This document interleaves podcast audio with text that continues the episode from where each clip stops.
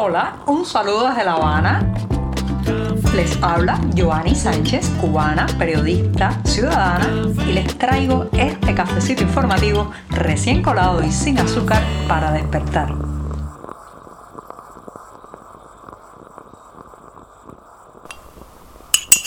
Jueves, mi día preferido de la semana y aquí estoy revolviendo este café amargo para refrescarlo en un 8 de septiembre de 2022, una jornada que además ha amanecido aquí en La Habana con algunas nubes cálida, pero ya, ya se siente algo fresco quizás gracias a los aguaceros de los últimos días. Así que me voy a dar este sorbito amargo sin una gota de azúcar. Después de este primer buchito del día, paso a un tema que tiene que ver con nuevitas. Señoras y señores, cuando este programa tuvo que estar obligatoriamente en pausa debido a la mala conectividad a internet que se mantiene. Lo que pasa es que estoy haciendo ajustes en el tiempo y también, bueno, pues apelando a la paciencia de ustedes cuando no logra salir en tiempo el podcast. Bueno, en esos días Justamente el 19 de agosto ocurrió en Nuevitas, una ciudad en la provincia de Camagüey, una protesta que ha sido eh, catalogada por la opinión pública como la más importante protesta popular en Cuba después de los sucesos del 11 de julio de 2021. Pero después de eso, no solamente fue una jornada, sino que hubo focos de inconformidad y manifestaciones populares a lo largo de varios días. ¿Qué ha hecho el oficialismo? Reprimir, arrestar, maniatar y militarizar nuevitas. La organización Justicia 11J ha denunciado que siguen las, eh, las detenciones y los arrestos arbitrarios contra los presumibles, los potenciales participantes de aquellas jornadas de protesta en nuevitas. Así que el tema no ha terminado, no hay que cerrar la puerta ni taparse los oídos porque Nuevitas sigue siendo una ciudad tomada. Ahora, uno se pregunta con toda razón por qué allí ocurrió ese foco de rebeldía después de un año durísimo en que tanto los tribunales como la policía política como los medios oficialistas se han dado a la tarea de intentar atemorizar a toda la población para que no repitiera lo ocurrido aquel 11 de julio. ¿Por qué en Nuevitas? Señoras y señores, tiene una explicación muy evidente. Nuevitas iba a ser la ciudad del hombre nuevo. En los años 60 el oficialismo cubano eh, pues lanzó una especie de campaña que proponía Nuevitas como una ciudad industrial, como una ciudad del futuro, donde se suponía que los bienes iban a correr a raudales, la gente iba a poder vivir del fruto de su trabajo, iban además a tocar con sus propios dedos la modernidad, el desarrollo, los mayores avances tecnológicos del mundo. Sí, eso se les vendió a los residentes de Nuevitas, incluso hubo gente que en esos tiempos hizo las maletas en otras partes de la isla y se mudó a Nuevitas creyéndose, creyéndose el cuento oficial de que ahí se iba a instalar el socialismo real, que ahí iban a llegar al comunismo antes que el resto del país. Para eso construyeron varias zonas industriales, como por ejemplo una fábrica de alambre de púa, otra de cemento, una termoeléctrica y hasta una planta dedicada a la producción de fertilizantes. Pero de la mayoría de esas industrias prácticamente lo que queda ahora son ruinas o eh, empresas trabajando a media máquina con aparatos y maquinaria oxidados, trabajadores desganados porque los sueldos no le alcanzan ni para mal vivir y además pues una ciudad que tenía mucho potencial, una ciudad portuaria que desde sus inicios y su fundación estuvo muy en contacto con el mundo, era muy cosmopolita, con marineros, comerciantes, bueno, pues se ha ido reduciendo su potencial hasta convertirse prácticamente en un pueblito a oscuras. Si eres de los que te gusta estar bien informado, síguenos en 14ymedio.com.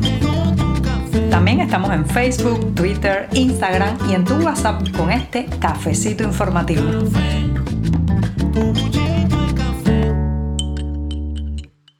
El matrimonio, señoras y señores, el matrimonio también es cuestión de patrimonio, ¿sí? Como escuchan, los bienes comunes, qué se hace con esas propiedades que tiene una pareja al momento pues de romper la alianza que los ha mantenido juntos. Bueno, esos son temas muy delicados que casi siempre generan mucha pasión de un lado y otro, justamente la misma pasión que está provocando el eh, nuevo código de la familia que fue, será eh, pues votado en referéndum el próximo 25 de septiembre, una legislación que ya está causando verdaderas batallas campales entre quienes lo apoyan y quienes están en contra. Y según la prensa oficial y según el texto de este código de la familia también traerá un replanteamiento de lo que se hará con el patrimonio de un matrimonio una vez se disuelva la relación y que según eh, pues los eh, digamos los periodistas oficiales se logrará una, una, situación mucho más flexible donde se podrá decidir por parte de ambas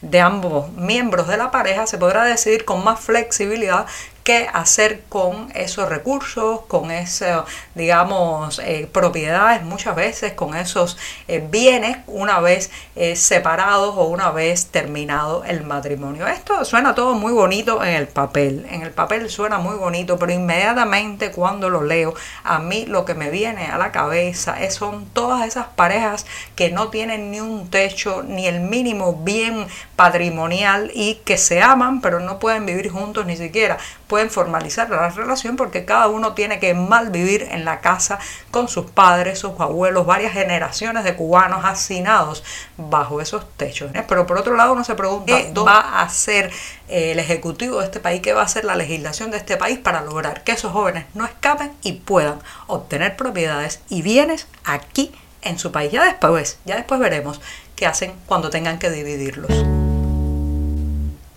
Ayer miércoles se ha sabido de la fundación de una nueva concertación, una concertación que busca unir actores civiles y políticos cubanos plurales con el nombre de De Frente. Este grupo nace, según han dicho sus propios miembros en un texto fundacional, nace para construir un país con todos, para el bien de todos y también refundar la República.